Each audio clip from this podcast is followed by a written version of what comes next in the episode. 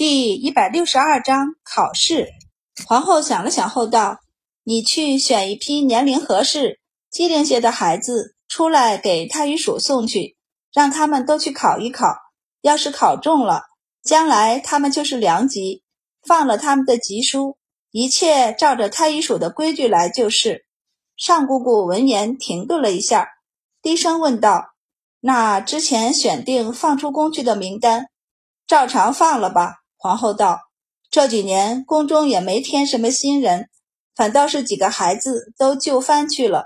现在老五也快要定亲，出宫去开府。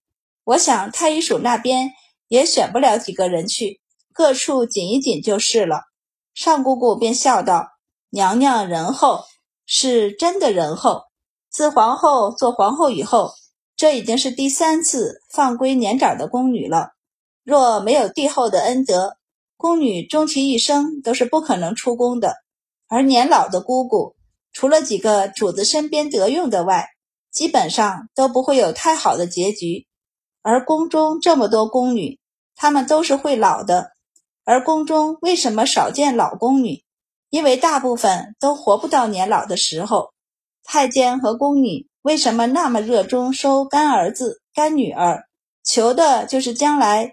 他们年老体弱，伺候不动主子以后，能够有人照料一二，不至于被送到浣衣局或冷宫那样的地方去干苦力。就是送去了，他们带出来的徒弟和干儿子、干女儿，但凡照应一下，活计也能轻省一点，能隔三差五的得些他们的露出来的吃食和药材。没错，他们的要求也就仅此而已。哪怕上姑姑是皇后身边的人，她也收有一个徒弟，也是防老用的。所以皇后肯让年长的宫女带着他们多年的积蓄出宫去，就已经是一种莫大的恩惠了。就算宫外的生活也艰苦，但有宫里的积蓄在身上，再有一两样本事，总能安稳度过晚年，反倒比在宫里还要好一些。年纪要不是特别大的，四十岁以下的，说不定还能找个官夫嫁了，带一带对方的儿子孙子，说不定晚年也有个依靠呢。周满的提议还给宫里人更多的念想了。当然，满宝此时什么都不知道，他只是觉得太医署的女弟子名额不招满，他就太丢人了，对下一届招生也很不利。所以才想着一定要招够学生来，却不知道这一提议在皇宫里，尤其是在宫女之间，造成了多么大的轰动。不少过了十八岁已经不合格的宫女暗暗落泪，后悔自己生早了。更年长一些的却想得更开，然后对一群年纪还小却也进宫好些年的小宫女们道：“你们运气来了，若能进太医署。”说不得将来我们见面，我们还得叫你们一声大人呢。有小宫女小声问：“就是和见周小大人一样吗？”这就得看你们的本事了。你要能有周小大人的医术，自然是一样的。大家便生起壮志来。于是和上姑姑报名的小宫女不少，她们年纪虽小，却也不是傻的，知道这是光明正大离开皇宫。且有着远大前程的不多机会之一，自然要好好的把握。宫里在报名，周丽如也听了小姑的话去报名，然后这两天一直抱着医书在啃。周丽君为此还照顾起她的一日三餐来，简直是当祖宗一样伺候。周丽学几个看得目瞪口呆，很不解：“不是有小姑在吗？”周丽如一手拿着书，一手抓着馒头。一边吃一边看，头也不抬的道：“小姑特特说了，她不能给我走后门。太医院里好多太医都盯着她呢。”他叹气道：“大师兄和三师兄年纪超过了，所以他们俩是拿着小姑争取来的名额进的。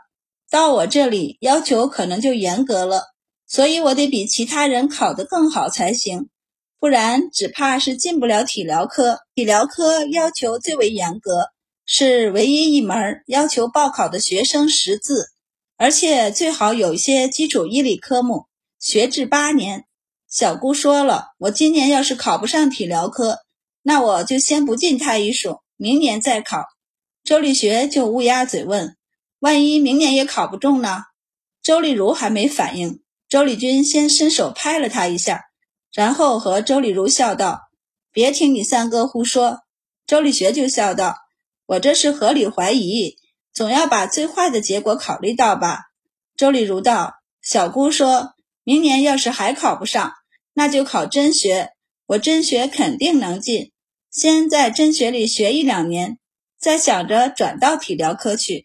周立固道：“三姐，你要是考进去了，学成后岂不是也得进医署里工作十五年？”周丽如自信道：“我都想好了，我将来也考太医院，进宫当官去。”这下换周丽君问了：“要是考不中呢？那就回罗江县医署，到时候离家还近，也不错。”大家一想，还真是，反正都有钱拿，学了手艺总不会没用处。于是大家高兴的不再纠结于这件事。但此时郑大掌柜也在和郑姑说这件事儿：“你不要在意这十五年的年限，我和你叔父商量过，等你学成，就算不能进太医署，那进京城两县的医署，或是去京畿其他医署也不错。”郑姑就问：“那家里的生意怎么办？傻孩子，还有其他房在呢。我们齐皇世家，这医术和人脉才是最重要的。你医术好，族里就不敢亏待我们这一房。看你叔父就知道了。他道：你两个堂弟虽然年纪还小，但已经看得出没什么天资了。但只要有你叔父在，你爹我在药铺中还说得上话。”我说得上话，我们家和你叔父一家就吃不了亏。郑大掌柜都已经细细的打算过了，你在你几个兄弟中心性是最定的，也是最有天赋的，所以以后你就专心跟你师傅学医术。等翻过年儿，我就把你两个堂弟带在身边学习，将来这铺子里的生意尽量交给他们。郑姑就明白了，到了他们这一辈。他就是他叔父现在的位置，而他两个堂弟就是他爹现在的位置。这种事儿他也习惯了，低头应了下来。郑大掌柜便叹息道：“就是你这婚事啊，我很愁，可惜丽如年纪太小了。”郑姑瞪大了眼睛叫道：“爹，你想什么呢？小师妹那么小。”“是啊，所以你觉得她姐姐怎么样？”郑大掌柜道。要是能跟你师傅亲上加亲，那你进太医院的事儿又晚了几分。郑姑便努力地想了想，已经不太记得周丽君的长相了，只记得她噼里啪啦的说话，特别的利落。她立即摇头：“不，爹，我们不合适。我我还是喜欢温柔一些的女子。”郑大掌柜恨铁不成钢地看着他：“你能不能出息些？”他不就是要强了些吗？你怕什么？郑姑连连摇头。她感觉对着周丽君比对着师傅还紧张，跟他只适合做生意吧。郑大掌柜惋惜不已，他是真心觉得周丽君不错的，不仅可以和周满拉近关系，主要对方能力还不错。可是看了眼儿子怂怂的样子，想着他平日里做事就温温吞吞的，真给他说了周丽君。他也抖了一下，算了算了，总不能真让未来儿媳妇压着儿子吧？脾性不和，将来打起来怎么办呢？萧院正对于女弟子收不收得够不是很关注。本来太医署里除了周满外全是男的，自然教男学生更好了。女学生收不够，正好全换成男学生才好。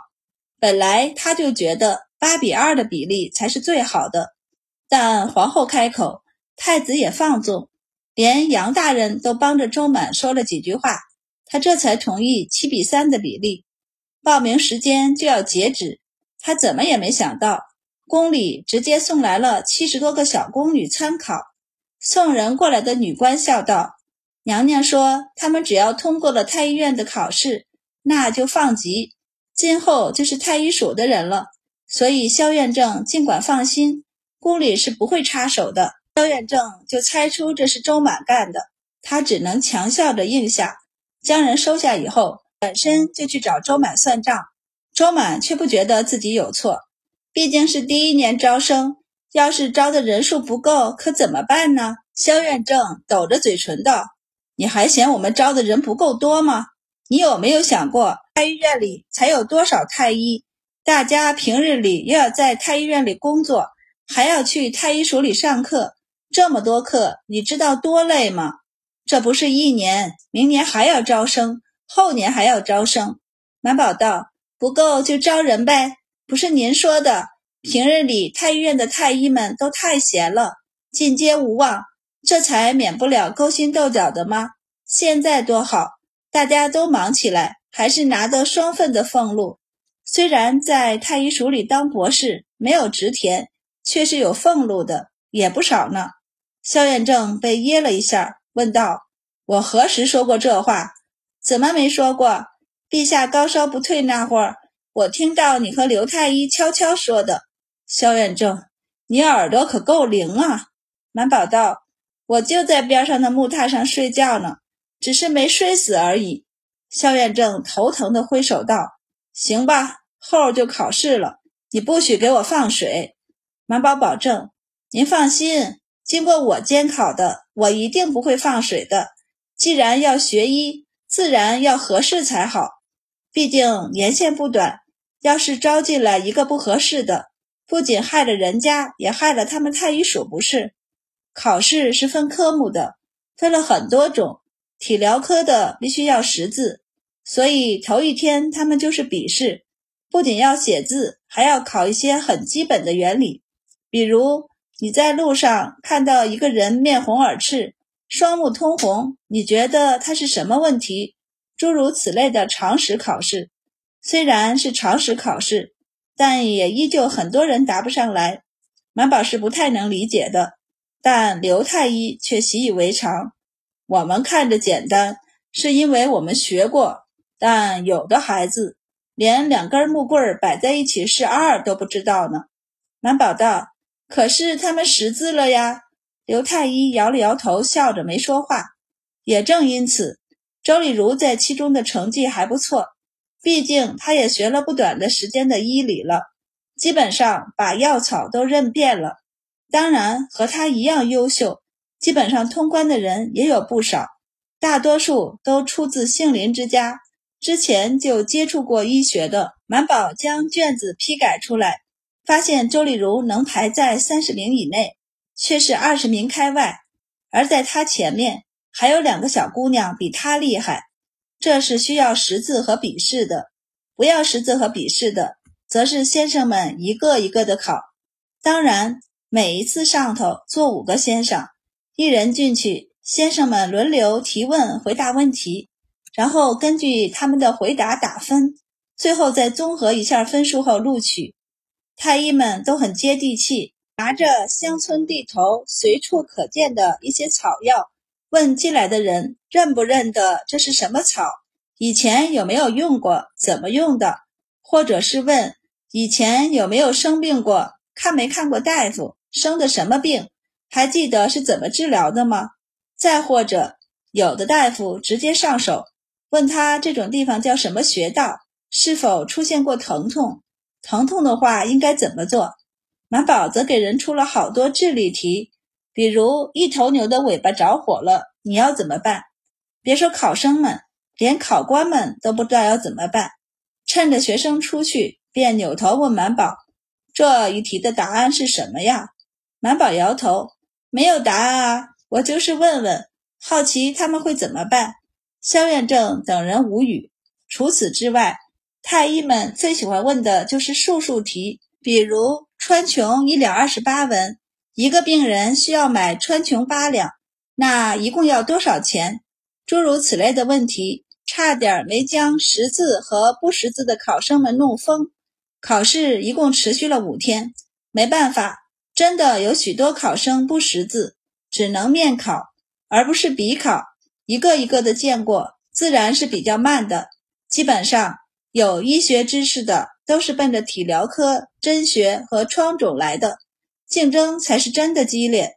至于其他科，大部分是零基础，他们只能挑选着看着比较机灵、合适的人入选，比如按摩，就需要手劲儿比较大的。最后二十人的班只选了两个女生，出乎萧远正等人的意料，宫里出来的小宫女竟然大部分应考了真学。还是满宝劝说他们，真学选不了这么多人，他们这才分散开去选其他的学科，这才没有自相残杀上。一连五天，满宝都要快累瘫了，说的话过多。回去后就摸出一些晒干的菊花泡水喝。明达和常玉偷偷地跑到东宫来找他玩儿，就盘腿坐在他的床上和他说话。我听回宫的小宫女说。你还问了好多人，你要是看见一个人掉水里，你要怎么办？结果好多人回答不救的，你没录用；回答跳下水去救的，你也没录用。你是怎么选人的？满宝捧着茶杯喝菊花茶道：“我这不是一个问题，是好多问题。我还问了他们会不会水，有没有下过水呢？不会水却跳下去救人，不是添乱吗？白添了一条人命。”不救人的，你可以喊人吗？四处找找有没有棍子，给人放一根棍子拉上来也是可以试一试的嘛。常玉不解，这些问题和当大夫有什么关系？感觉你们的问题好乱呢。听说萧院正还问人，你要是三天不吃饭了，一盆肉和一盆菜放在你面前，你是选择吃肉还是吃菜？满宝道：医者要有仁人之心。转身就走，不救的不可取。